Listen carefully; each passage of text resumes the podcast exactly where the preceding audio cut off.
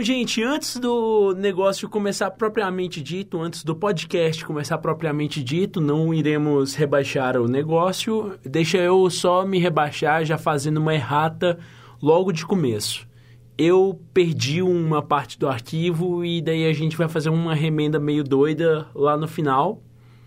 Uh, então, estejam alertados, mas são poucas coisas, só para vocês não chegarem no final e assustar, sei lá, para não ser um grande plot twist como se fosse um programa do João Kleber. Então, comecem agora com o, pro, o podcast Salitre Rádio propriamente dito. Fala galera, tudo bem? Sejam bem-vindos a mais uma Salitre, a, no mais uma Salitre Rádio. Eu já tô tão acostumado a falar Salitre Records que é mais forte do que eu, eu não posso negar.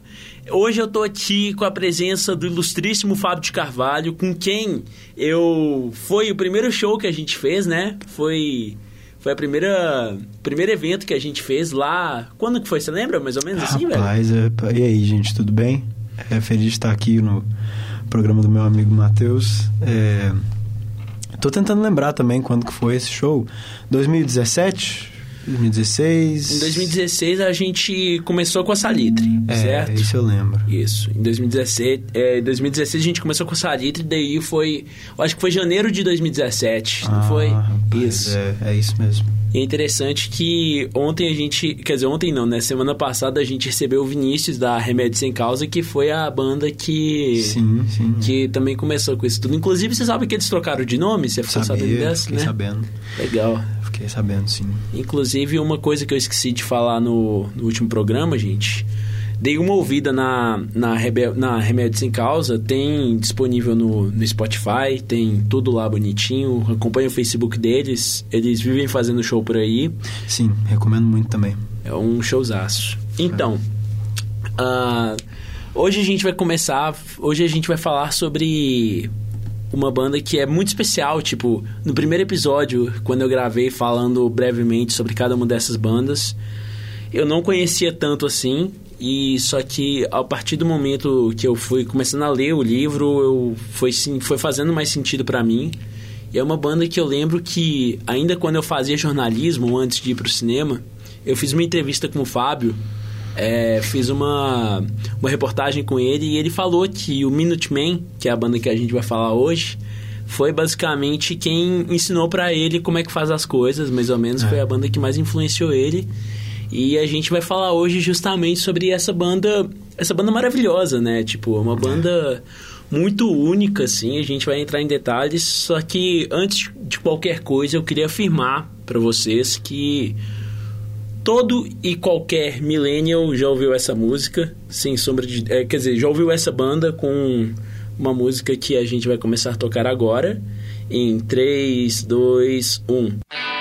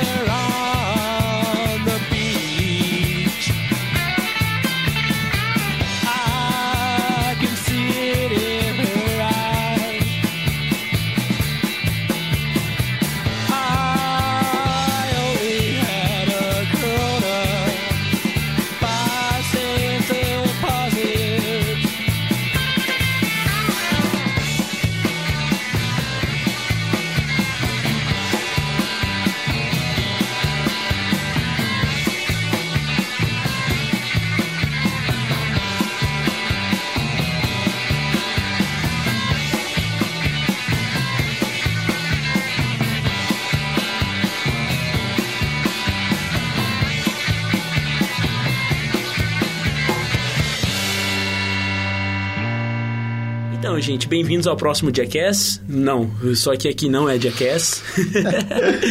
ah, rapaz, é isso mesmo. É, a música, a famosa música do Jackass veio dessa banda. A música chama Corona. E eu, eu, eu acho, na verdade, tipo assim, eu tava lembrando um pouco na minha cabeça, assim, que eu tinha essa música baixada no meu computador, mas estava como Jackass Song. Ah, e, pronto. É. E, e, é muito interessante que o, o Green Day tem uma música que chama Jackass. E durante muito tempo eu achava que, tipo assim, eu nunca tinha ouvido a música do Green Day, só tinha lido o nome dela. Só que durante muito tempo eu achava que essa que era a música de abertura do Jackass. Uhum. Ledo engano, né? É. Foi... Spike Jones me iludiu mais uma vez, né? mais uma vez? Você foi várias vezes iludido pelo Spike Jones? Cara, depois que eu assisti... Depois que eu assisti Onde Vivem os ah, Monstros, é. eu só desisti, assim. Porque é. o filme, né? Me pergunto se, se o pessoal da banda, né? O, do Minute Man, eles chegaram a ver algum dinheiro dessa música ter sido veiculada no Jackass, assim, né? Pois é, cara. Uh, existe, é, sei lá, tipo, você mesmo falou uh, que estava vendo uma entrevista deles recentemente, é. uh, na qual eles meio que. Então, gente, tivemos uns probleminhas de microfonia. Eu fui realmente me dar conta que realmente atrapalhou bastante a gravação na hora da edição. Esse aqui é o Matheus do Futuro, já avisando, me desculpem.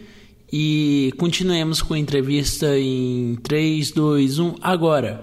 Então, você estava me falando, velho, que você estava vendo uma, uma entrevista com eles recentemente, uhum. na qual uh, eles até negam de falar sobre isso, né? Meio é, que... é, é, com... Enfim, né? Nós vamos apresentar ainda dos membros da banda, mas era é o baterista da banda, ele, ele decidiu não comentar nada a respeito e tal, mas enfim, né? Isso, exatamente. Nós estamos aqui para falar da banda, né? Exatamente. Não desses...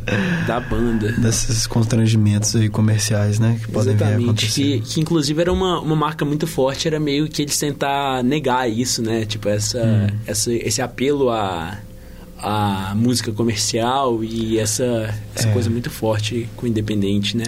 É, bom, bom, você quer apresentar eles, a banda, ou, ou, como você quer fazer? Então, eu apresento um, você apresenta outro, depois eu apresento outro. Pode ser? Os membros? Isso. Vamos, vamos. Beleza, então. Uh, o, vocal, o guitarrista e vocalista e, assim, carro-chefe da banda, digamos assim, é o Lee Boon. Uh, o nome dele era... Você lembra como era o nome dele ou não?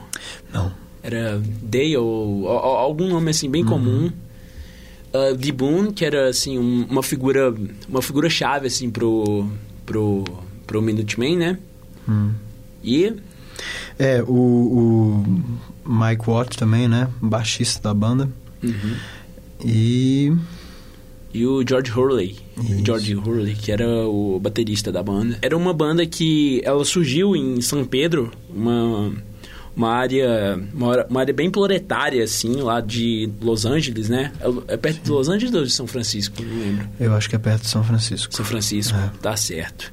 Eles vieram, eles vieram lá de, de São Pedro, de uma área bem, é, tipo, bem uh, industrial, né? Assim, os, os, o, os pais do tanto do, do Mike quanto do Dibum, eles eram eles eram da reserva da Marinha. Ah, olha só. Ou pelo menos de um dos dois era e o outro era do chão de ah, fábrica, alguma coisa assim, sabe? Entendi.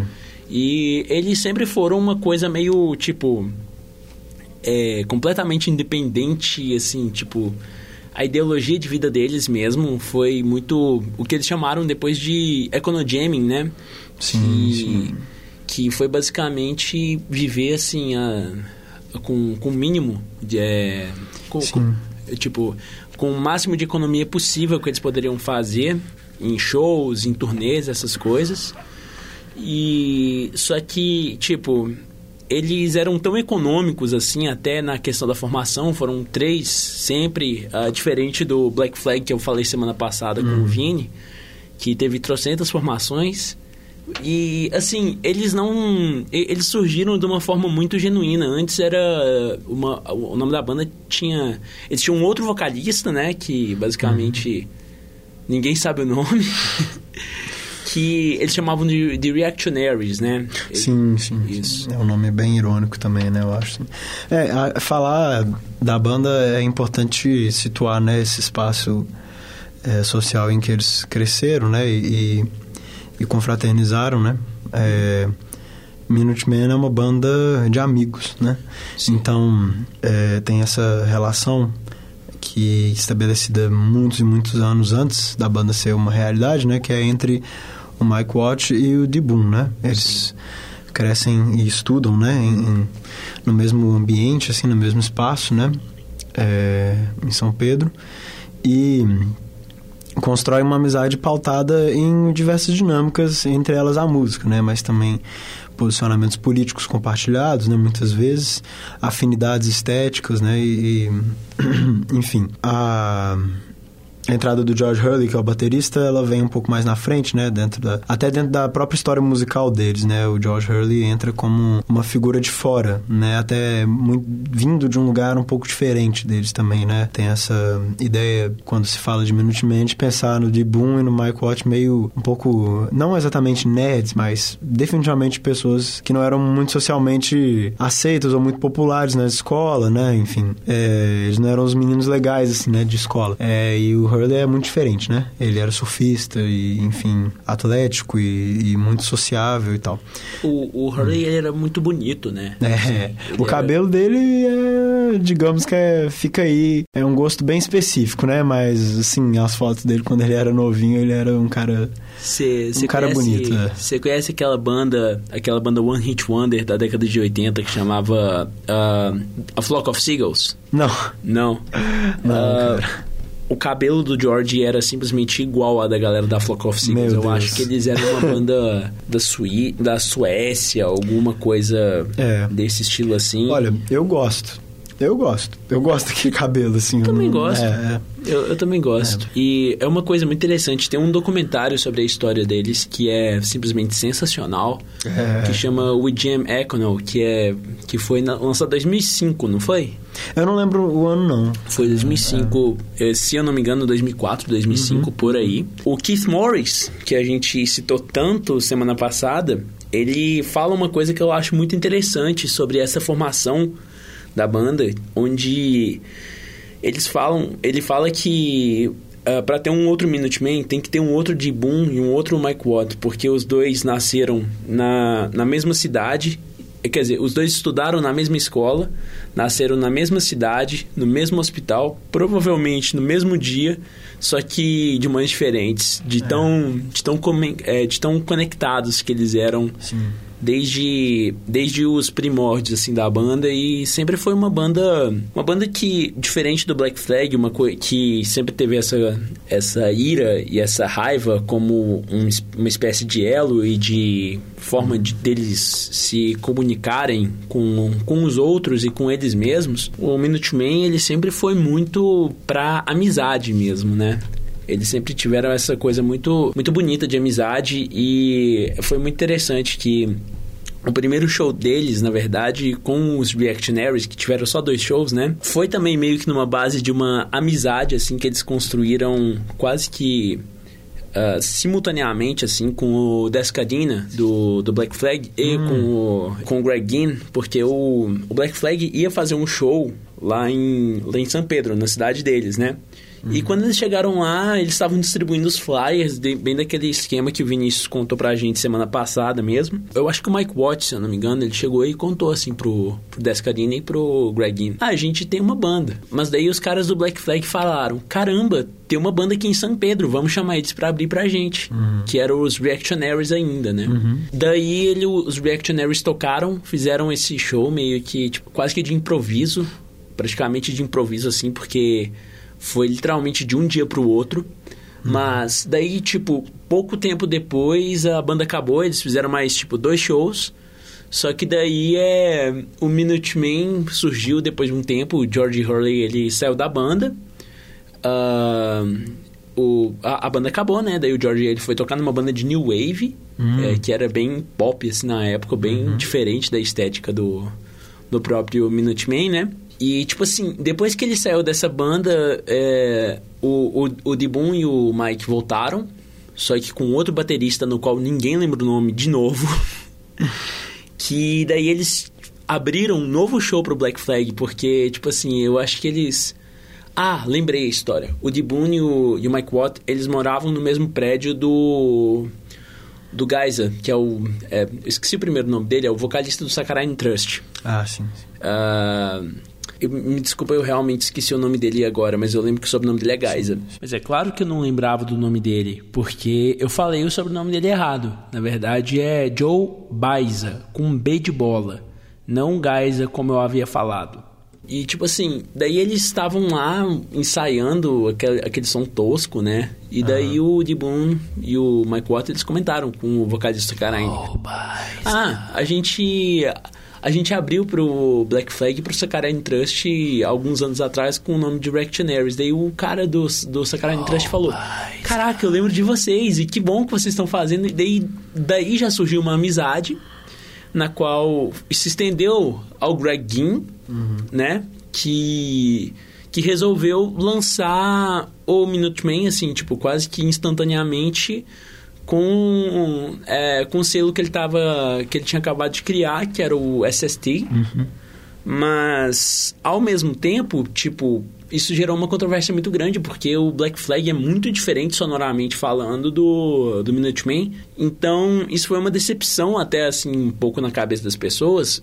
Principalmente porque foi o lançamento 002, é o lançamento 002 do catálogo da SST. Ah, sim. Que, como é que é o nome do, do EP mesmo? Você lembra de cabeça? Não, não, não? lembro. Não, é, na verdade, eu acho que o, o que salta, assim, a, a minha percepção, assim, porque, na verdade, pessoalmente, eu não, não, Eu raramente tenho uma banda, assim, que eu vou ser um ávido conhecedor da biografia deles e da, da discografia deles também, né? Certo. Não, tranquilo. É... A gente trabalha aqui com erro também. É... A gente não lembra de oh, quase nada. Sim, é, mas é justamente é, o que me pega, assim, é justamente esse, esse impacto também geral, né? Do, do, do corpo do trabalho deles como um todo, né?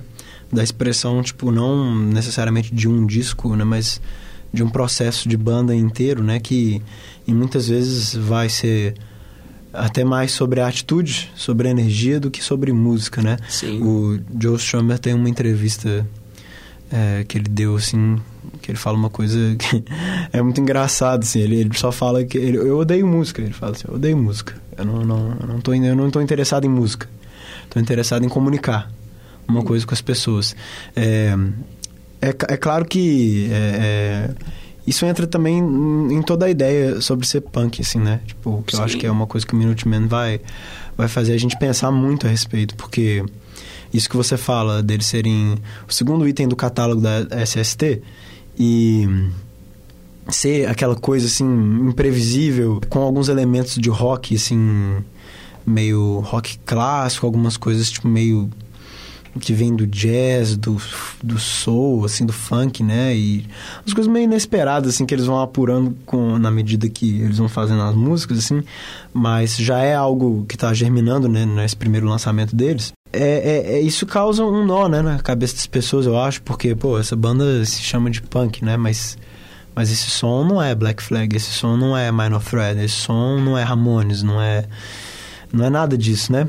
É, na verdade, é um som que preza por uma individualidade de expressão que talvez estaria na essência de uma espécie de ethos do punk, né? Sim. Que seria essa expressão individual, inclusive no nível da sua própria música, né? Que Sim. música que você vai fazer? Ah, a música que me representa, representa de onde eu venho, o que eu penso, a minha política, né? Minha relação com as pessoas ao meu redor, com o espaço que eu habito, né? Sim. Acho que é por aí, assim, que, que me interessa muito, né? Assim, do Minuteman particularmente. Eu, eu concordo bastante com o que você disse. Eu acho que o que sempre ligou bastante o Minuteman foi a amizade, né? Tipo, é. eu acho que o, o ethos principal da história do Minuteman, além do ethos do punk, né? Do uhum. do it yourself e tal, é. foi a amizade. Tanto é que o baterista que eles estavam provisoriamente simplesmente desistiu e daí eles falaram pro George, ô oh, George, por favor, você grava a bateria aí pra gente. Uhum. E o George, ele até brinca no, no próprio documentário, ele fala que... Ele falou, ele disse pros, pro, pro Mike pro Dibum, né? Que eu gravo, só que eu vou só gravar a bateria e nunca mais vou tocar com vocês. ah, eu não sabia dessa. Meu ele, Deus. ele até brinca no, no documentário e fala assim, Ah. nunca mais, né? E, e eles estavam lá fazendo uma entrevista. É, Eu gosto disso, velho. e tipo assim, pra você ver como que sempre, sempre, tudo, tudo dentro deles foi sempre sobre a amizade, né? É, cara, eu penso assim, é, você é, nasce num, num bairro é, blue collar, né? Blue collar, collar, né? Colarinho azul, né? É, trabalhador, né? De fábrica, de sindicato, toda essa vivência, né? Meio proletária, assim, né? Vamos dizer assim, do, da, da, da experiência norte-americana, né? De trabalhar suas 8, 10 horas por dia, sei lá, ir para casa e jantar e acordar no outro dia trabalhar e no fim de semana uma cerveja, né? É aquela coisa bem cotidiana, assim. É, e, e isso também te coloca num lugar, de alguma maneira, é, de não ter muito acesso a, a erudição, né? Sim. É, quer dizer, esses meninos estudaram provavelmente em escola pública, é, provavelmente com alguma base católica, assim, com alguma é, algum background católico, assim, né, de, de criação. Ou não, né? Eu posso estar me precipitando, mas eu, eu acredito que tenha conversa com isso também. E aí você começa a ouvir música e você começa a escutar a rádio, começa a escutar e aí você começa a descobrir as coisas por conta própria também, né, dependendo assim do seu entusiasmo pela música. Se você ama música, você vai querer mais, né? Então é, eles têm, é, eles conversam sobre essas referências ao rock, né, como um- esse elo também que é um elo de amizade, né? Olha, eu, eu sou amigo desse cara aqui, esse cara aqui me mostrou é, uma banda de rock, você precisa escutar, vamos escutar ela junto e vamos, sei lá, comprar uma revista sobre a banda e ver se a gente consegue começar a tocar um instrumento, tocar essas músicas fazer uma banda para tocar essas músicas, né, e tal. É, quer dizer, é, é uma vivência é, íntima, né, em que a amizade é uma porta de entrada para as coisas na vida, né? O seu amigo que te contou sobre tal banda, fulano, o primo do seu amigo lá que te contou sobre um filme que você precisa ver, assim, né? É, Sim, é interessante, sim. E é muito doido da gente falar sobre toda essa base deles, porque um, um caso muito ah, muito corriqueiro quando a gente está tratando sobre o sobre o Minuteman é que para começo de conversa o quem, quem decidiu que o é, eu, eu acho que vem muito talvez dessa tradição católica da figura matriarcal protetora né? Assim porque o Dibum começou a tocar guitarra porque a mãe dele tocava guitarra Ah, cara, isso é incrível. e, É, e assim, e a, a, a mãe dele tocava guitarra e a mãe dele queria que ele aprendesse a tocar guitarra. Daí o Mike chegou. Só que o Mike também queria tocar guitarra. E agora, né? Daí a, a mãe do. A mãe do. é, Isso é um momento até engraçado esse documentário. A mãe do Dibum chegou pro Mike e falou: Você não vai tocar guitarra, você vai tocar baixo. E o Mike falou: Então tá, né? Fazer o quê? É, e, e é muito. é, tipo, a gente vê como que a origem do Minutemen foi um negócio tão humilde que eles tinham dois violões, né? É. O Mike Watt, até não sei que idade, até tipo a metade, o, o final do ensino médio, ele não sabia o que que era, o que que era um baixo. Ele nunca tinha visto um baixo. O que é um baixo, né? É, tipo, ele, nu- ele nunca tinha visto um baixo. Ele tocava, ele tocava baixo porque ele tinha pegado o violão e tirado as duas cordas inferiores. Uhum. E ele achava que ele tocava baixo. E, na verdade, ele tocava baixo, né? Ele tocava baixo, na verdade. Ai, cara, isso é muito bom. E, e é- e é muito interessante porque, na verdade, eles não sabiam nem que eles precisavam de afinar os instrumentos de uma forma onde o baixo e a guitarra estavam afinados juntos. Eles achavam, É. eles achavam que era uma questão de conforto. Ah, eu gosto da, da guitarra mais, Mais solta, solta, Ou eu é. gosto da guitarra mais, mais Tá vendo? Isso é é uma coisa de inocência, assim, né? Tão interessante. Isso só me fascina, tipo, essa primeira abordagem do instrumento, sabe? Sim, sim. É, eu lembro que quando eu descobri a banda, é, eu, foi no ano de 2012. E eu, enfim, descobri por coisa de internet mesmo, né? Que era essa coisa mesmo de estar em casa nas férias de verão, assim, e passar a madrugada pesquisando coisa. Essas férias foram muito frutíferas, inclusive, em termos de descobertas musicais. Assim. Eu descobri um monte de bandas legais. Mas marcou realmente um minuto menos, assim. Ficou comigo mesmo essa banda, sabe? E naquele momento, assim. E eu só pensei, assim, é, caramba, eu quero muito ter uma banda com meus amigos, assim. Acho que foi a primeira banda que, que trouxe isso para mim, sabe? Olha, é, você pode juntar os seus amigos, perdedores, assim, e fazer uma banda. Uhum. vocês podem também, se fulano com a calça colada, cantando glam, pode fazer isso e... Tipo, por que você não pode, né? Ou melhor ainda, né? Tipo ser uma banda de punk com uns caras feios pra caramba, assim, tocando três acordes por música, repetindo os acordes, né? Por que, que você não pode fazer, né? Acho que, na verdade, essa figura do, do, do homem, do rock glam, assim, era mais é, glamorizada, né? Tipo, então... Acho que as pessoas se comparavam mais num termo de falar, ah, eu não daria conta de fazer isso. O próprio nome é, já diz, né? É, é, glamuroso demais, né? Então uhum. acho que uhum. foi um pouco inapropriado eu fazer essa primeira comparação. Acho que era Foi muito não, mais. Acho. É, acho que era muito mais sobre o punk, assim, né? Você vê aquilo e fala, ah, eu posso fazer isso, sabe? É, eu ouvia, ou eu escuto até hoje, mas eu ouvia muito metal, assim, eu ouvia muito heavy metal e, e técnico, né? Muito técnico e rebuscado, assim, digamos, né? É, intricado. E aquilo me colocava num lugar de falar, ah, beleza, eu posso pegar aqui minha bateria e tocar essas músicas, mas eu nunca vou ter essa banda, assim, né?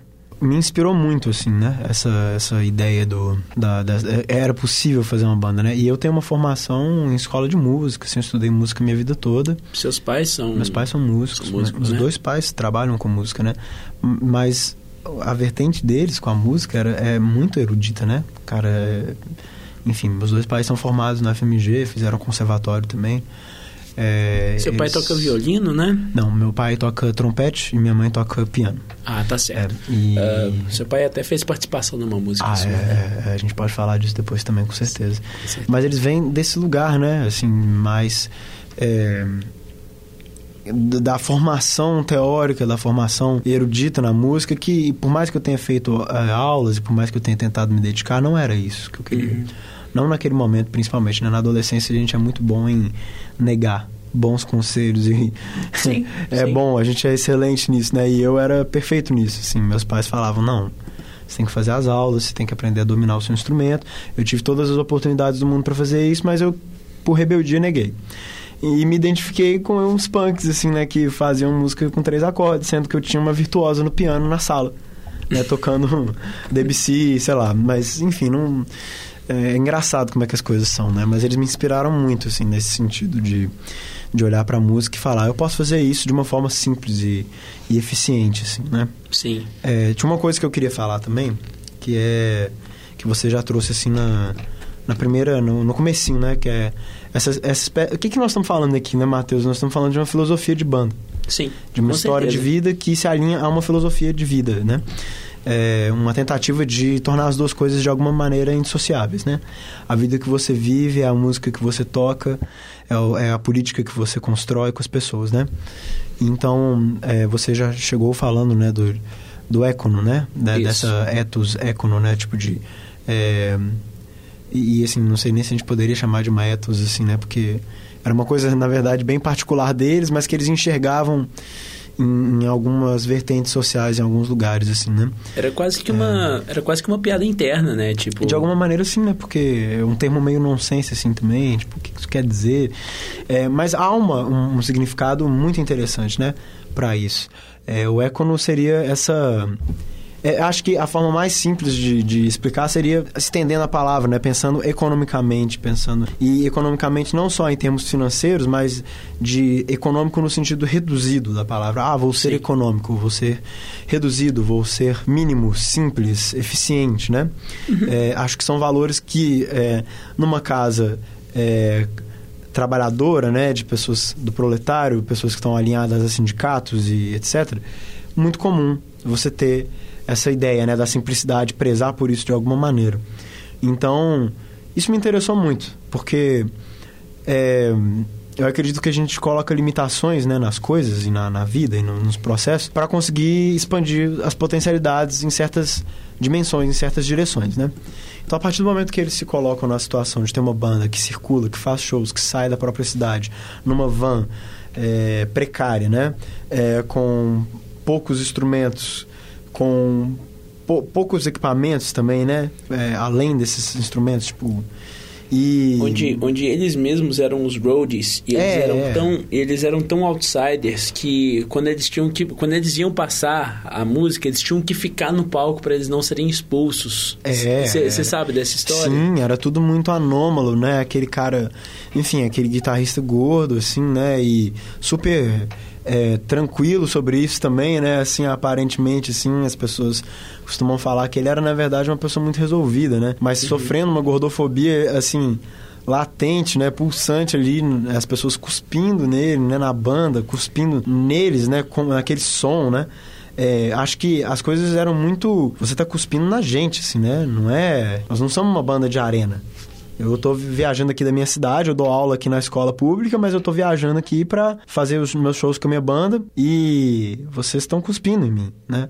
Acho que isso é uma coisa que tem que ter muito, é, vamos dizer, caráter pra enfrentar, né? Pra dar outra face, vamos dizer assim. Sim, sem sombra de dúvidas, tanto que ah, a gente vai contar alguns casos, um caso em específico mais pra frente, daqui a pouco, sobre um, uma turnê que eles fizeram na Europa. Ah, você imagina, pessoas assim, indo pra Europa com Saccharine Trust, que é uma, que é uma banda que eu... Eu conheci semana passada, pra Eu ser bem gosto, sincero, eu depois que o, que o Vinícius falou tanto sobre Saccharine Trust, eu quis dar uma ouvida. E que, de certa forma, dialoga um pouco sonoramente com o, o Minutemen, no sentido de ser, tipo assim, uma banda de punk, só que muito estranho pros ouvidos dos próprios punks, sabe? Ah, é. Mas, então, ah, voltando um pouquinho aqui pra história da banda, né? Ah, daqui a pouquinho a gente já vai, a gente vai expandir tudo isso que a gente tá falando. Mas daí eles lançaram esse primeiro EP no, no qual nem eu nem o Fábio lembramos o nome agora. E o George acabou ficando. ah, e eles, pouco tempo depois, tipo, isso, o primeiro EP deles foi em 1980, o ano de formação. E em 81 eles já lançaram o The Punchline, que é um álbum incrível. Tipo, é um álbum que eu particularmente gosto muito. Que tem 15 minutos, 15 músicas. Inclusive, uma coisa bem interessante é que Minutemen, na verdade, é uma é um nome muito irônico, porque é baseado num movimento de extrema direita lá dos Estados Unidos e ao mesmo tempo nos guerrilheiros lá, numa milícia formada lá na história da separação dos Estados Unidos com a com a Inglaterra. E só que a galera achava que era porque eles faziam majoritariamente músicas de um minuto, mas é uma coisa muito errada, na verdade, assim, quando a gente fala sobre a origem, na verdade, é é, é tão um nome tão irônico quanto ah, The Reactionaries. The né? Reactionaries, exatamente. Realmente. E daí Por que, eles né? lançaram. Por, por que, assim, né? Que eles tinham essa coisa com nomes meio irônicos, assim. é- é, eu sinto que tinham algumas bandas do punk que tinham essa, essa coisa. É, tem uma banda que chama é, Nation of Ulysses, é, que me, me veio à mente agora, assim. Que eles também tinham esse, esse interesse, assim, em se reapropriar de certos, certas estéticas e certos discursos que Não. seriam mais associados com fascismo até, com...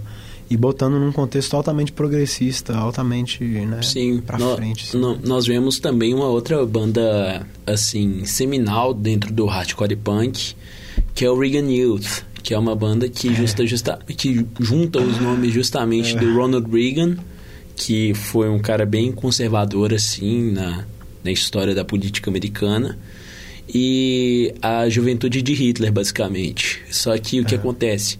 O vocalista, além de ser ah, completamente antifascista, ele era judeu.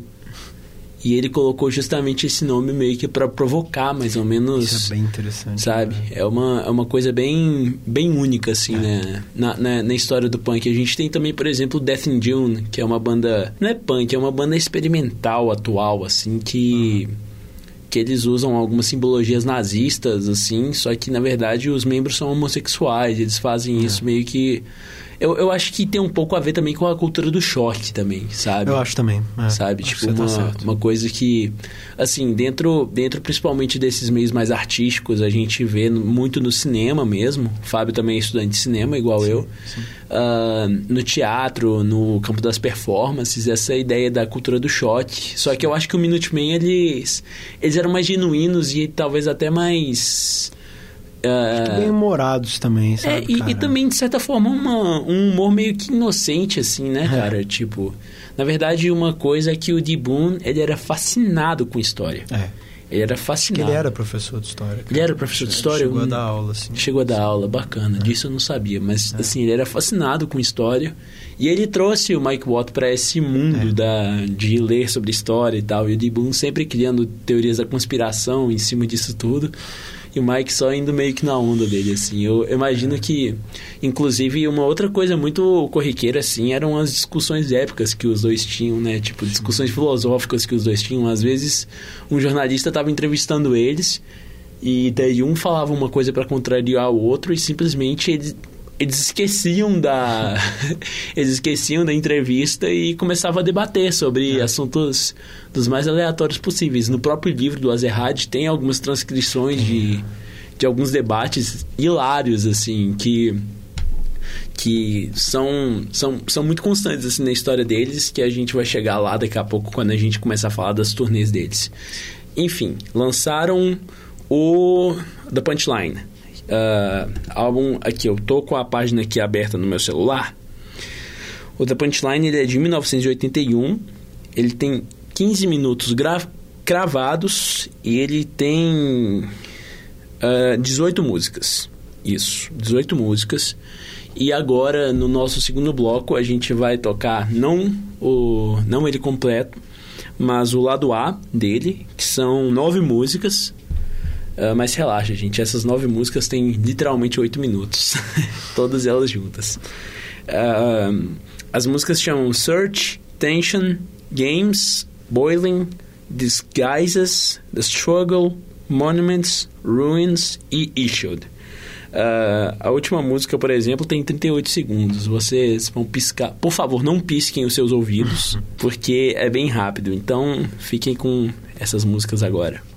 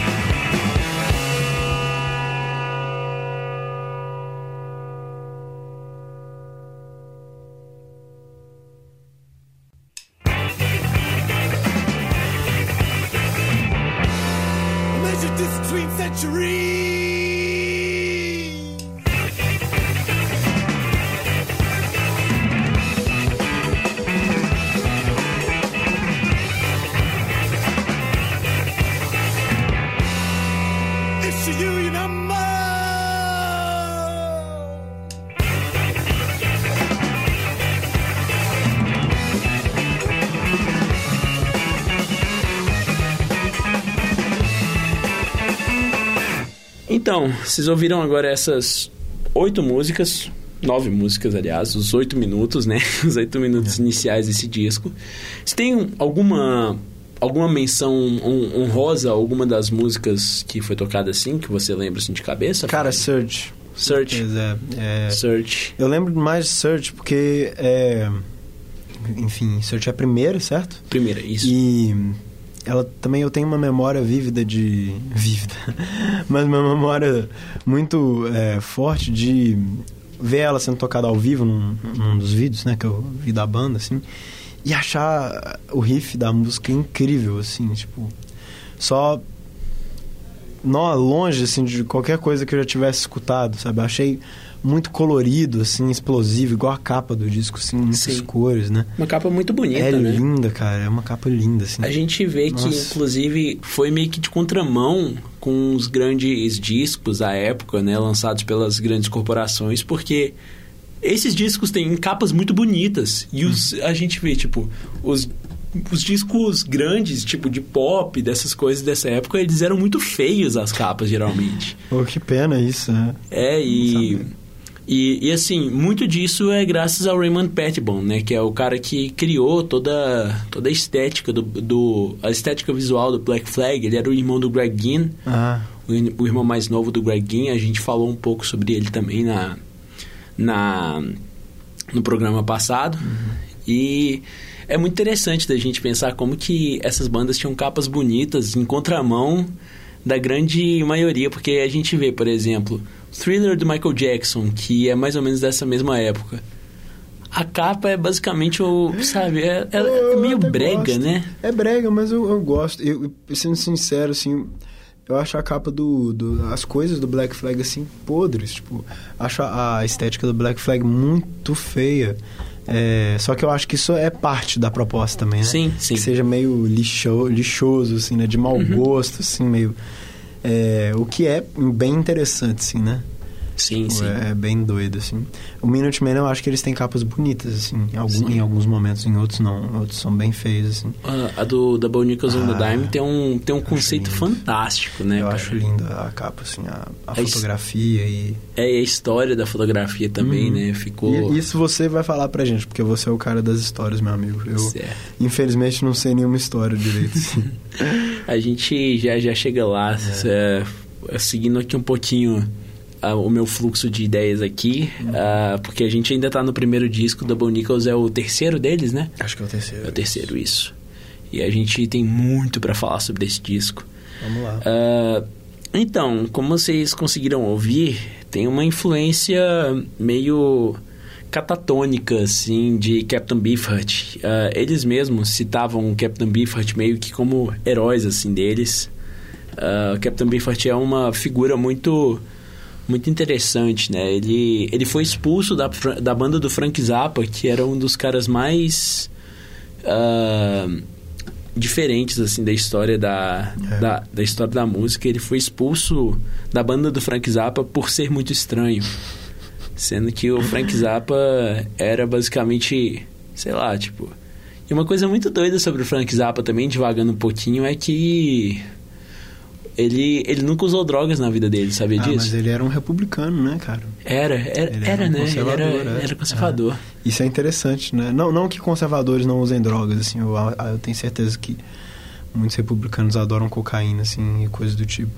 É, é, é todo um papo, né? Esses músicos conservadores que são, na verdade, muito avant-garde, assim, né? E os, Uhum. os músicos progressistas que são meio convencionais. Enfim, a gente pode pensar um zilhão de configurações, né, disso. Sim, assim, sim. Outra influência muito forte vem lá do. eh, Quer dizer, não, não uma influência, mas uma comparação que eu gosto muito de fazer quando trata do Minutemen é com uma banda de punk inglesa lá do punk de 77, da, lá dos primórdios, da transição do protopunk pro, pro punk. É uma banda que chama Toy Dolls, na qual ah, eles falaram que essa banda começou a desconstruir a ideia de que uma, uma banda de punk não pode ter pessoas. é, pessoas que tocavam bem. E o Olga, que era o guitarrista do Toy Dolls, tocava pra caramba. Ele era um exímio guitarrista de rockabilly. E só que aqui a gente vê uma coisa um pouco contrária, é, quer dizer, uma desconstrução total dessa ideia, porque todos eles, todos os membros tocam muito bem. E É, eles ficam muito bons, né? Uhum. Em algum momento eles ficam muito bons. sim, sim, sim. E, e isso é, é muito interessante, sim. Isso É um estilo muito individual de cada um deles, né? Uhum, e isso atraiu a atenção do Black Flag, igual a gente falou, né?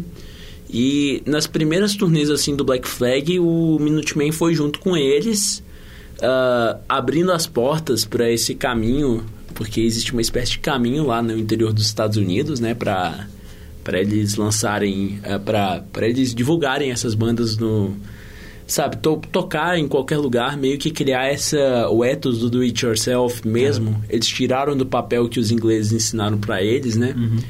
E em um momento, eu não sei, eu, eu falei mais cedo que era um que era um na turnê do com o Black Flag, mas eu não tenho mais certeza se foi com o Black Flag ou com o Saccharine Trust que eles estavam tocando na Europa e eles estavam tocando, tinha toda essa coisa de cuspirem na cara deles, de de Boom simplesmente não parando de tocar, o Mike Watt também não parando de tocar.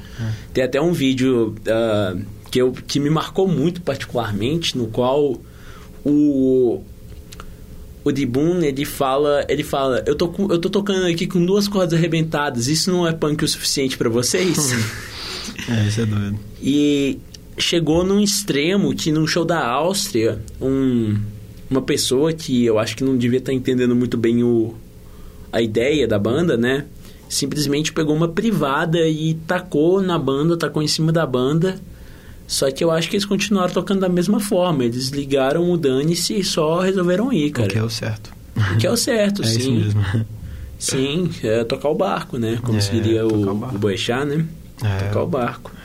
É, e, e foi muito doido porque eles, daram, eles davam rolê com essa galera, né? Tipo, eles sa- saíram em turnê com a galera da SST, só que ah, eles eram uma banda completamente dissonante dentro, dentro já dos, dos dissonantes da SST, né? E isso fazia eles meio que como se fosse uma espécie de algo mais punk do que o punk em si, sabe? Sim. Eu falo que eles têm eles tipo criaram uma eles quase que revolucionaram a ideia do que o punk é e isso é simplesmente sensacional, cara. Sim. é, Acho que também, porque a ideia do punk vem com a ideia de autenticidade, né? Sim. Não de uma autenticidade pré-fabricada, como a gente pode pensar hoje em dia, que existem várias, né? Uma autenticidade de olhar para dentro de si mesmo, assim, né? Encontrar alguma coisa ali de autêntico, de seu.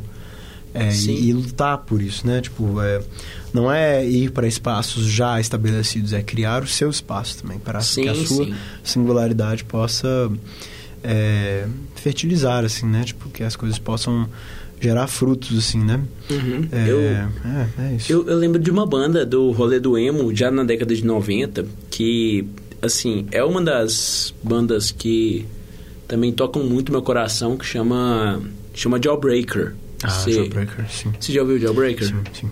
Eles têm aquela música que chama Boxcar, que Uhum, uhum. é assim, eu, eu acho que é uma das músicas mais clássicas assim deles, Uhum. que inclusive ela, ela é quase que um plágio dentro de um outro plágio e dentro de outro plágio assim. Eh, tudo começou com Modest Lips, que daí o, se eu não me engano foi o do Modest Lips, eu acho que é do Meat Puppets, que também era desse rolê todo Ah. dentro do Minutemen, né? Aham.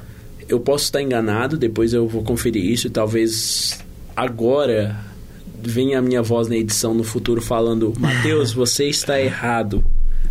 Mas se caso eu tiver certo, eu também vou me dar. Eu vou me permitir a falar que eu estou certo. Perfeito. Agora, em 3, 2, 1. Qual é a resposta, Matheus do futuro? Então, gente, na verdade eu havia confundido novamente. Eu confundi com Lake of Fire, que foi uma música lançada, um cover que o Nirvana fez do Meat Puppets no Acústico MTV. Mas Molly's Lips é de uma banda que chama Vaselines, que saiu pelo Insecticide, o, aquele álbum de B-sides do Nirvana que é maravilhoso. Então fica aqui a correção. Na verdade, o Matheus do passado estava errado para variar. Como eu disse mais cedo, nós trabalhamos com um erro. Mas eu sei que vocês nos perdoam. Daí, nessa música do Jawbreaker, eles falam ah, uma coisa que eu acho muito interessante, que fala... Eles estão questionando justamente essa coisa sobre o que é ser punk, o que não é ser punk. E ele fala que ele tá colorindo fora das, das linhas. I'm coloring outside your guidelines. Eu acho essa frase tão, tão bonita, porque É, ela é tipo um dos lemas da minha vida, assim. Que é basicamente, tipo, essa ideia da, do, da subversão do punk dentro, dentro da- do movimento punk, que eu acho que é uma coisa muito constante na história deles, né? Uhum. Eu acho que agora a gente já tá chegando na hora de tocar o nosso segundo bloco das músicas, Hum, ok. que As são músicas músicas, que já escolhidas pelo, Fla- pelo Flapo, Flapo. o apelido que eu chamava o Fábio Cruzes. Cruzes. Saudade, né? Nó, demais, cara. Adoro esse apelido. Cê- Flapo, adoro. Você vai sair com o seu projeto de trap? Você vai virar um trapstar também? Veremos, veremos. Veremos. Tô trabalhando aí. tenho, tenho, tô pensando. Ah, a gente vai tocar as músicas que o Fabinho escolheu, Uhum. que é Bob Dylan Wrote Propaganda Songs, Politi- é, Political Song for Michael Jackson, que é inclusive uma, uma música com um nome meio atual, né? Principalmente É, com, esse, lá. com esse documentário que saiu aí agora, Sim, né? sim. E a última música é Do You Want New Wave or Do You Want the Truth? Sim. Que é do The Bonicles on the Dime. As duas primeiras são do... Não, é, a primeira é do What Makes a Man Start Fires. Sim. É, e as duas são as duas últimas são do Double Nichols on the Time. Certo. Então ficamos agora com essas três músicas escolhidas pelo Fabinho.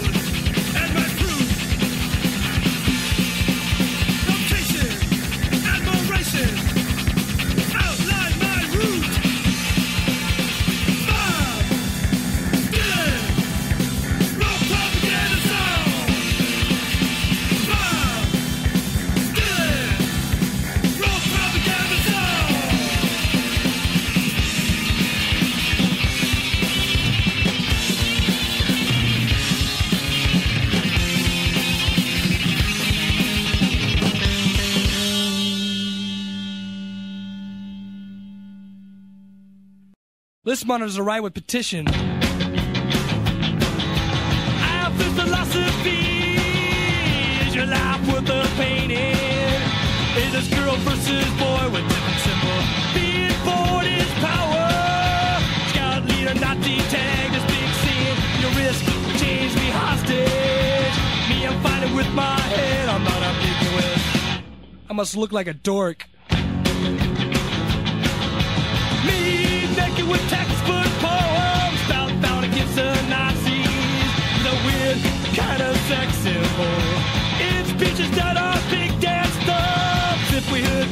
Shells We cuss more in our songs And cut down the guitar solos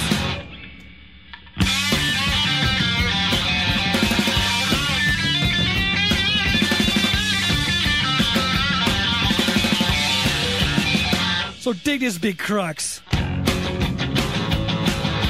Organizing the Boy Scout for butter is wrong. Ten years beyond the big sweat point.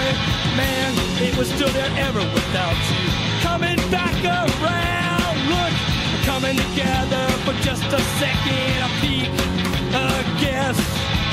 At the wholeness, it's way too big. At the wholeness, it's way too big.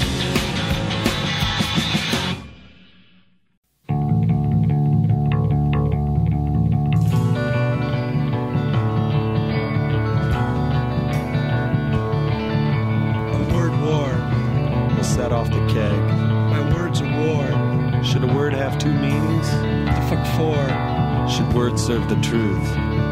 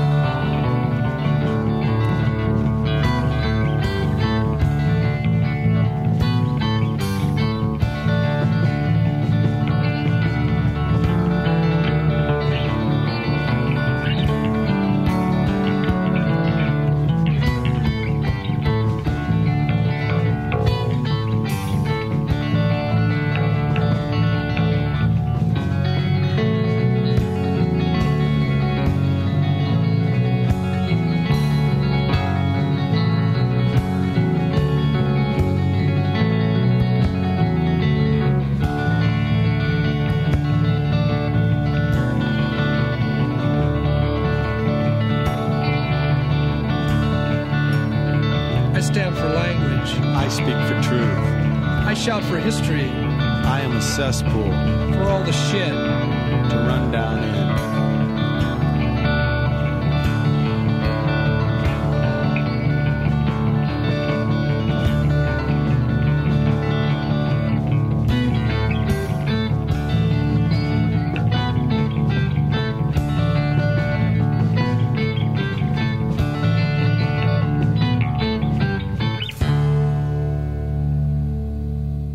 Encerramos com Do You Want New Wave or Do You Want the Truth? É, deixa, eu- deixa eu comentar um pouco as faixas, né? Claro, por favor. Acho que cabe aqui um comentário, assim.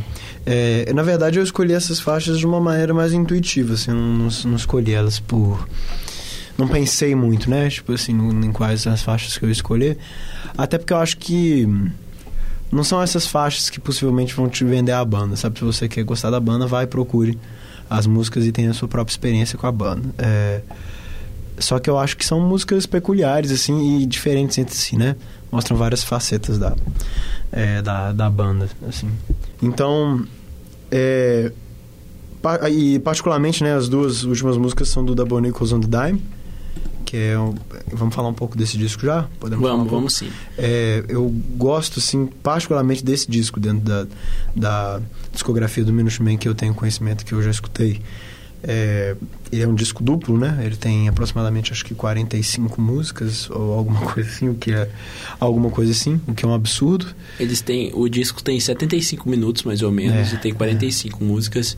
A gente vê, o primeiro ele tinha 15 minutos e 20 músicas. Então a gente vê que agora eles estão aumentando um pouquinho o, o tempo das músicas também. O tempo e a quantidade também, né? O, mais talvez do que o tempo, né? Sim. Porque não tem nenhuma música que passe de 3 minutos, eu acho, desse, desse Na verdade, eu acho que eles nunca tiveram nenhuma música passou de 3 minutos. Se teve, foi do último disco, que Sim. é, é mais Do, diferente. do assim. Project Merch, né? Não, Não, não, é o, o o Project depois. Merch foi, é, foi o penúltimo, né? É, o que vem Isso. depois. É que é meio Creedence, assim. Uhum. É, mas, inclusive, Creedence Clearwater é uma referência importante pra eles, assim, isso, Uma- do rock proletário, assim, né, digamos. O Double Nichols on the Dime é um disco de 1984 que é, vem como uma resposta, né, ao... E, na verdade, é um disco conceitual, né, tem uma história, tem personagens, tem situações dramáticas. E o o Double Nichols on the Dime, não. É o, não é um o- disco com histórias, né? O disco do Husker Du, ele chama, inclusive, Zen Arcade. É, Zen Arcade. É, o, e o Zen Arcade tem toda essa construção conceitual. O Double Nichols não. O Double Nichols, ele... É porque, assim... é, As bandas também tinham essa coisa que é muito saudável, né? Eu acho que é essa coisa de se desafiar, de se propor é, ideias novas, maneiras de se fazer as músicas diferentes, né? Tanto o Zen Arcade quanto o Double Nichols and the Dime, esteticamente, são discos que puxam as duas bandas pra frente, né? Enfim, o Zen Arcade vai caber ao, ao Igor é, falar. E a mim também, pô. É, você também, com certeza. É, Brincadeira. e, mas o Double Nichols, ele expande na sonoridade, né, intricada, meio jazzy, assim, que eles vão ficando cada vez mais com essas referências ao free jazz, né, dentro da Minutemen. E as referências óbvias ao country, né, à canção popular americana. É, misturando tudo, né? Às vezes numa mesma canção, misturando três ritmos diferentes, assim. É importante constar engraçado. também que, que a música Corona, a primeira música que a gente tocou, ela é do Double Nichols, né? É, é. Ela é uma. é- que é a música mais conhecida, assim, deles. Ela é do Double Nichols, então eu acho que o Double Nichols talvez seja o, o topo, assim, da carreira, o magnum opus deles, assim.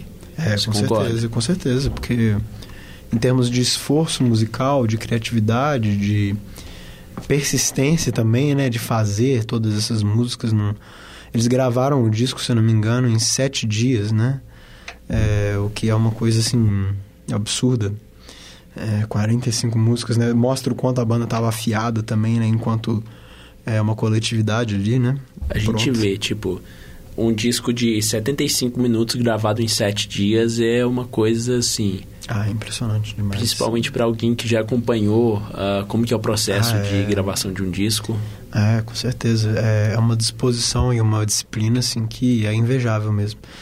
É, E é isso, é um disco, agora numa nota mais pessoal, é um disco que me inspira profundamente, assim, pela sua significância de corpo de obra, né? É grande, pesa, né? 75 minutos, né? Isso tem um peso, uma dignidade, assim, muito interessante, né? E acho que deve ter vindo como uma surpresa, né? Pra, para as pessoas na época, assim, também ver isso se concretizando. E também o disco me inspira pela sua... pelo momento de vida, né, que eu, que eu descobri. O Double Nichols on the Dime foi realmente o primeiro disco que eu ouvi do Minuteman, assim. E eu ouvi também pela, ele como o primeiro, justamente por todo esse tamanho dele, né? Sim, e, sim. e toda essa coisa gigante que ele representava para a banda. Parecia uma boa porta de entrada, né? Uhum. E aí eu tava, coincidentemente, me dando de cara com um dos meus discos favoritos da minha vida. né? Eu acho, eu acho interessante que, tipo assim, é, semana que vem eu vou falar sobre o Mission of Burma, que é uma banda que eu também gosto bastante. Que o primeiro disco deles foi. É, é muito interessante fazer essa comparação, que foi o ah, Signals, Calls and Marches. Ele foi meio que uma espécie do Double Nichols pra, pra eles, assim, sabe? Tipo, eu acho muito interessante, tipo, colocar bandas em comparação, assim, que ah, cada banda tem um timing diferente, né? E a gente vê que o timing do Minutemen é uma coisa tão única, porque eles estavam aprendendo a tocar os instrumentos enquanto eles Faziam. enquanto eles faziam de um nível que chega ao aperfeiçoamento, que é o Double Nichols, que é, um clássico imprescindível e inquestionável, assim, eu acho, pro, pro universo do, do da música independente. É, eu, eu acho que esse, eu acho que foi esse disco que atraiu a galera do Sonic Youth, que é uma que Legal. tem até uma história também do do ah, Thurston Moore, né? Do Thurston Moore. Ah, ca- cada um, ah, tipo, a, a versão de cada um, como que o, Thurston, que o Thurston conheceu o Mike Watt, ou como que o Mike Watt conheceu o Thurston, Uhum. meio que varia, porque um era fã do outro e era meio que uma reciprocidade bem verdadeira. Que assim. legal, só é. que o. Só, só que o Double Nichols veio meio antes, né? E eu acho que tem uma coisa meio, tipo, que já tá dando porta de entrada pro noise rock que o, que o Sonic Youth fez tão bem, né? Sim, sim, com certeza. É, é, eu fico assim, muito. Foi muito legal assim, o convite de ter vindo pra cá falar sobre isso, porque é, hoje é, é quase como se esse disco tivesse ali a minha vida toda, assim, né? É, quase como se fosse uma parte de mim, né? Ouvir o da Bonicos on the Dime, assim, eu devo ter ouvido ele inteiro direto, que é umas duas vezes só, mas eu sempre volto pra ele, né? Mas é, quando você me fez o convite, eu tava há um tempo já sem ouvir. E, de alguma maneira, é um trabalho que também me lembra de coisas importantes pra minha vida, assim, né? Não só do que do, de quais seriam meus valores em relação à arte, do que eu prezo na arte, né? Que é a criatividade, a expansividade, a coragem, né? De, de se desafiar e de transformar os seus limites, suas fronteiras, né? Mas é, do- é, é só simbólico do, de, da, da vitória que essa banda teve, assim, né? É, acho que quando eles gravaram esse disco, eles estavam no auge. Eles podiam fazer qualquer coisa, assim, né? Eu, eu acho que, tipo assim, a grande vitória do Minutemen, assim, ah, é o fato deles existirem, sabe? Tipo, ah, como que eu vou explicar isso? Porque é uma banda que surgiu nesse contexto tão tão peculiar e tão único, sabe? Que, tipo assim, pra ver um. É, dois, ou como que dois moleques que não sabiam que, um, que uma guitarra tinha que afinar igual um baixo pra tocar uma música, como que eles chegam e fazem um. O Double Nichols, assim, que é um É. disco. Sabe, tipo, a- até a própria arte da ca a, a capa dele tem uma história sensacional que. que. É. Eu tô rindo só de lembrar aqui que, na verdade, você conhece a história da capa dele? Ou não? Não? Ah, tinha uma música, eu acho que do Def Leppard ou de alguma banda dessas de glam, né? Que falava, tipo, meio que eles se pagavam de mauzões, né? Falando que ele que o cara andava a 55 milhas por hora ah, no carro na rodovia. E daí o, o Mike Watt falou: grande foi exatamente aí que o nosso querido ah, nosso querido Matheus, que está falando em terceira pessoa agora, fez o erro. Me desculpem pela burrice, cuidado com o burro, às vezes acontece. Mas então, ah, como havia falando, o Mike Watt, ele falou que toda essa história de andar a 55 milhas por hora era uma uma grande baboseira, uma grande. Não tinha nada a ver, tipo, existiam coisas mais legais de se contar em uma música do que o cara do Def Leppard falava.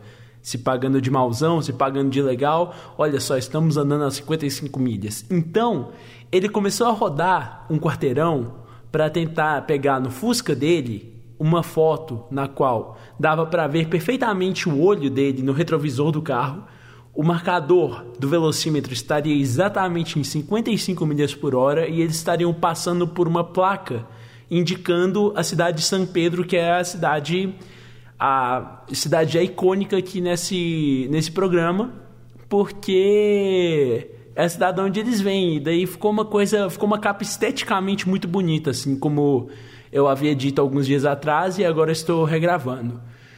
Depois disso, ah, ah, agora eu tenho um pedacinho de áudio pro Fabinho contar um pouco mais. Eu vou colocar um pouco o meu ponto de vista também.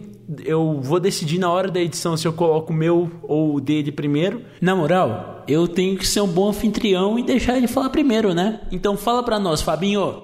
É, depois do Double Nichols on the Dime, acho que é, devia ser possível sentir a sensação de que a banda podia fazer qualquer coisa, né? Acho que quando uma banda lança um disco tão ambicioso e grandioso, acho que as expectativas ficam muito altas, inclusive é, com o público e tudo mais, né? E Minutemen tem alguns lançamentos depois do da Bonicles on the Dime. E o primeiro é o Project Merge, que é um EP de 1985, que tem, tem umas coisas estranhas assim sobre Project Merge assim, em termos da, da sonoridade, da recepção do disco, eles experimentam algumas coisas, algumas sonoridades também, eles estão sempre experimentando, né? É, Tem algumas músicas bem grandes também no, no, no EP. E é, acho que de alguma maneira eles tentaram fazer uma coisa mais comercial, assim. É estranho, né? Porque o, o comercial seria uma coisa mais experimental para eles, assim. É uma coisa meio irônica e meio sarcástica, né? Dentro da banda ter feito isso. É... E aí depois tem o True Ate Eye for Last, né? O que é curioso, assim, né? Esse nome. E é um disco também que captura muitas coisas que o Project Merge inicia. Acho que tem umas referências meio claras às origens da banda também, né? Seja Meat Puppets ou o, o amor que eles tinham por Blue Oyster Cult e Creedence, né? Que são essas bandas meio de rock proletário, né? Que acho que é de onde a banda vem. E é, o, o disco é lançado em 1985, que é o mesmo ano do Project Merge, e, e aí as coisas a partir daí já estão diferentes, assim, né? A banda não tem mais aquele, aquela mesma, é, digamos, aquele mesmo...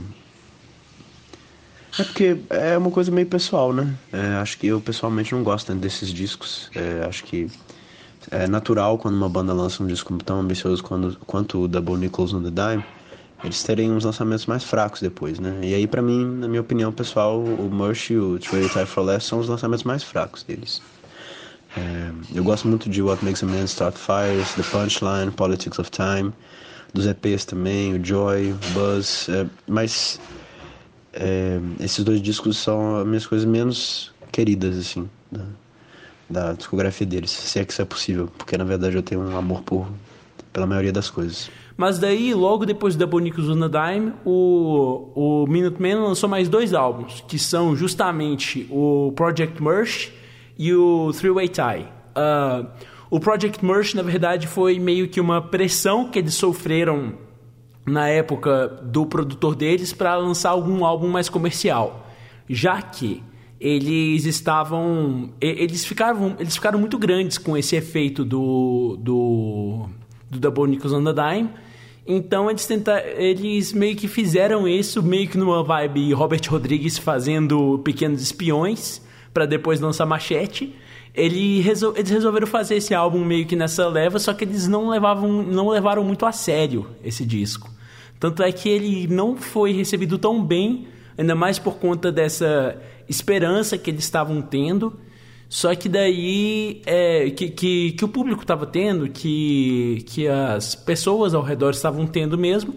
Só que daí eles lançaram esse álbum que é um pouco um pouco contraditório assim, até pela própria postura anti anticomercial que a banda sempre teve, mas é, infelizmente não ficou dos melhores discos, eu tenho que assumir. Foi um EP, na verdade, e logo depois eles fizeram um Three Way Tie, que foi um disco um pouco voltando com a ideia ambiciosa de experimentação, de certa forma, pelo menos no formato dele, como a gente havia visto anteriormente no Double Nickels and the Dime, só que também ele ficou um pouco Tipo, ele, ele não é exatamente ruim, só que ele deixou um pouco a desejar, principalmente porque a gente estava esperando muita coisa desde lá em, 90, é, em 84 com o Double Nichols, que, sabe, assim, foi meio que aquele magnum opus que depois vieram coisas boas, só que a gente fica sentindo aquela coisa, né, aquela falta. E depois veio o, o fim trágico da banda, no qual o o nosso queridíssimo Dibum veio a falecer em uma, de uma forma terrível, na qual o Fábio, no nosso segundo áudio, vai explicar tudo direitinho. E eu, eu, eu não sei, tipo, eu como fã da banda, como recém-fã da banda, na verdade, o Fabinho como um fã mais antigo assim da banda, eu acho que sei lá, esse, esse episódio está sendo muito expressar os nossos corações sobre uma banda na qual a gente é tão apaixonado e que, sabe, assim, é, é tão incrível. Então, eu vou deixar a palavra agora com o áudio do WhatsApp Trash, porque eu sou um imprestável. que título ótimo. O áudio, o áudio do Fabinho com uma qualidade um pouquinho menor, porque eu sou um imprestável e não consegui editar direito. Então, ficamos agora com o áudio do Fabinho. E e aí acontece um, um, evento trágico né, na história da banda e na história da música independente americana. Né? O, o guitarrista da banda, o D. Boon, ele morre né, num acidente de trânsito. É, e acho que essa morte também é muito, muito trágica, assim, né? Ele, enfim, é, morre num acidente de trânsito e, e morre instantaneamente também, né? É uma daquelas coisas meio absurdas assim que atravessam nossas vidas e, e acho que sendo que eles estavam construindo uma banda com essa dimensão humana e, e muito é, muito simples né e, e, humilde assim de alguma maneira em termos de, de quem eles eram e do que eles representavam acho que fica ainda mais sensível e mais traumatizante né para as pessoas que deviam estar vivas ali naquele momento e conhecer, e próximas deles né Acho que deve ter sido uma coisa terrível. Eu não acho que tem qualquer coisa que a gente possa dizer nesse podcast que já não tenha sido dito sobre a morte do Dibum, né? Assim, mas a, a ideia é que pessoas novas, né, conheçam a banda e, e se interessem pela banda através do podcast. Então, é, acho que fica, fica aí, né, algumas palavras assim sobre sobre a morte desse, dessa figura, assim, que foi muito importante, né? Pessoalmente, fui muito influenciado pelo jeito que ele toca guitarra. O jeito que ele tocou guitarra nos, nos discos, para mim, é, é tudo, assim, porque é muito simples em termos de equipamento, né? Ele usa uma guitarra e, no máximo, uma distorção. É, sempre colocava o, o setava o, o amplificador da mesma maneira, né, para contrastar com os sons do baixo. E super dinâmico, né, indo de uma parte para outra, de um riff para outro, assim, com uma tranquilidade assombrosa, né. É, eles eram excelentes músicos, né, e meu favorito é com certeza o Dibum, assim, acho que ele é o mais importante. Até o próprio jeito que ele começou a cantar também, meio declamando, né, as letras e, e o conteúdo político das letras. É, as visões progressistas deles, né? Acho que tudo conversava. A, a maneira progressista de se tocar, né? No, nos instrumentos, na visão política, as letras. É, enfim, é, a gente não conhece né, essas pessoas individualmente, sim. Não, não sei como é que ele era, não sei como é que eles realmente eram, né? Mas a sensação que a gente tem e os depoimentos que a gente tem indicam que eles eram pessoas muito justas, assim, muito preocupadas com o social, né? Então, isso para mim, para o Fábio adolescente, né, lá em 2012, querendo muito montar uma banda, foi muito importante, né? É, embora eu definitivamente não seja a pessoa mais conectada à política e não seja e não pertença a nenhuma militância, né? É uma coisa que eu admiro e respeito muito. E parte disso vem da música também, né? De uma música política, assim, que eu acho que é o que eles faziam, com certeza. Então, é, Fica essa nota triste pro, pro fim do podcast, mas acho que a gente teve, tem que pegar o legado da banda de uma forma muito esperançosa, né? Porque acho que eles fizeram o impossível, assim. É muito legal, muito bonito. Então, gente, essa foi a remenda que a gente conseguiu fazer aqui. Ficou um pouco estranha. Infelizmente, o Dibum ficou. É, quer dizer, felizmente o Dibum ficou eternizado, mas infelizmente ele não pôde se eternizar nesse plano durante mais tempo, porque ele era uma pessoa muito especial, assim como a gente vem dizendo ao longo desse, desse podcast inteiro.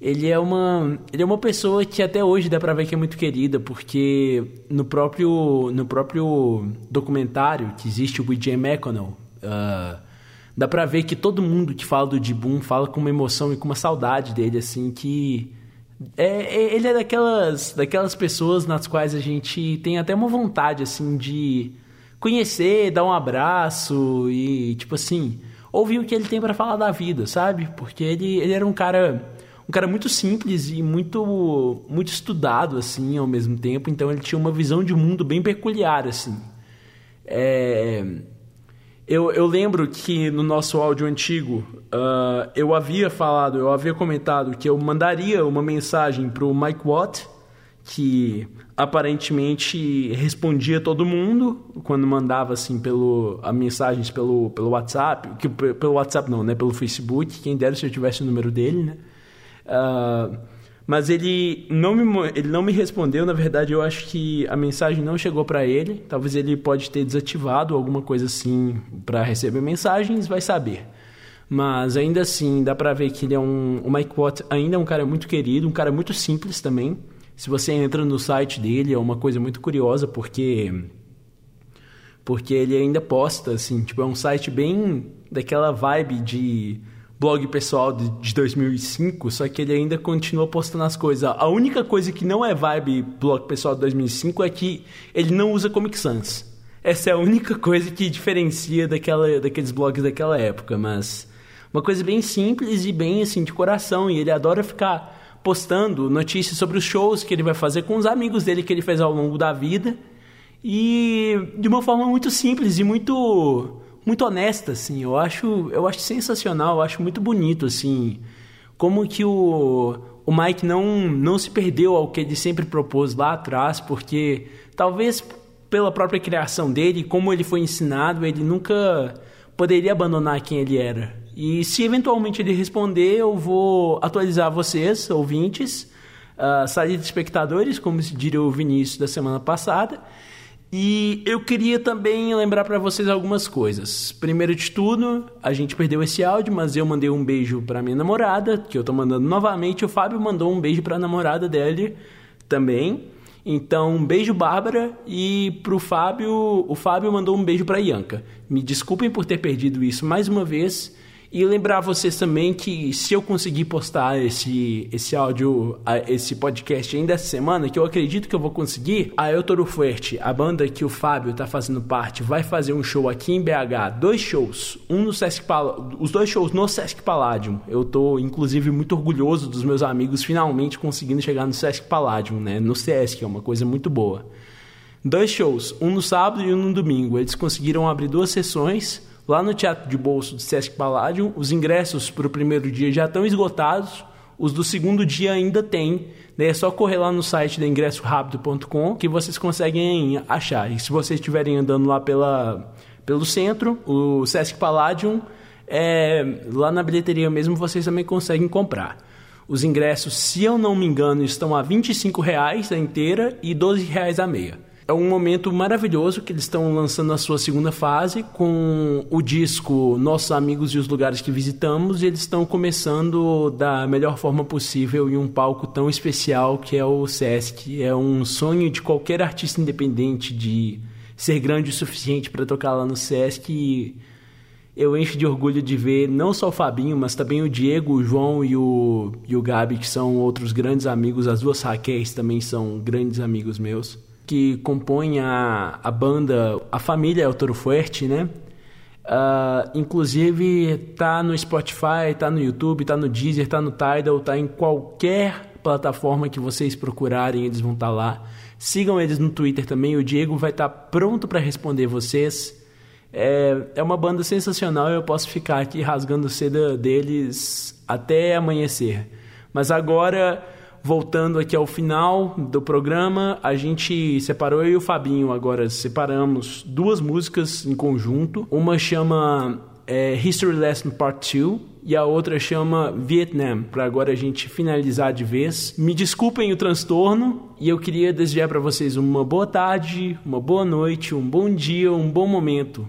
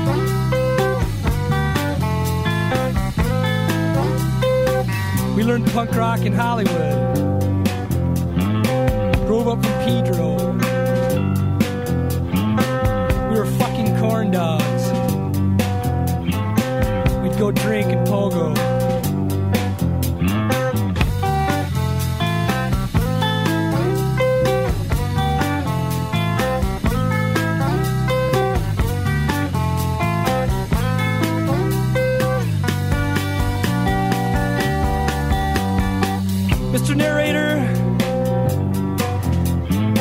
this is Bob Dylan to me. My story could be his songs. I'm his soldier child.